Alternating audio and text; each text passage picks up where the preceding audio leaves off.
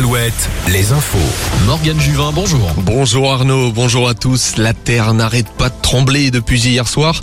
Une nouvelle secousse a retenti tout à l'heure à 9h30, toujours dans le même secteur, en Charente-Maritime à Cranchaban.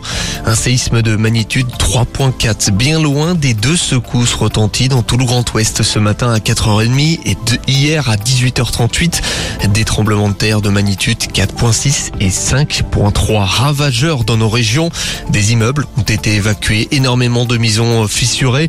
Près de l'épicentre, les habitants de la commune de Lalagne ont été évacués. Ce matin, plus de 1000 foyers sont privés d'électricité en Charente-Maritime. Le dernier séisme de ce genre dans le Grand Ouest remonte à 2002. Cette année-là, la terre avait tremblé dans le Morbihan à Hennebon. Un séisme de 5.4 sur l'échelle de Richter.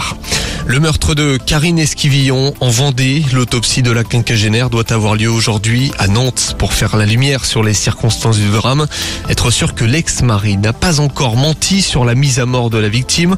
Lui assure que le coup est parti en voulant nettoyer son arme, une arme qui disposait tout de même d'un silencieux. Michel Pial a été mis en examen pour meurtre. Journée de fête dans différentes villes du Grand Ouest en soutien à la communauté LGBTQIA+. De nombreuses marches des fiertés sont prévues cet après-midi au départ de Tours, Guéret, Rennes ou encore Quimper. Ce sera demain en fin de matinée à Angoulême. La finale du top 14 en rugby, duel au sommet ce soir entre La Rochelle et Toulouse. Toulouse, leader de saison régulière. La Rochelle, dauphin et double champion d'Europe. Les maritimes n'ont jamais soulevé le bouclier de Brennus. Ce sera le dernier match de carrière pour le deuxième ligne, Romain Sazi.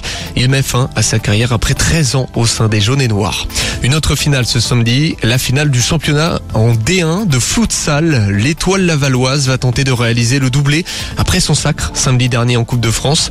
Les Mayennais retrouvent le Sporting Club de Paris pour le titre. Une place en Ligue des Champions est en jeu.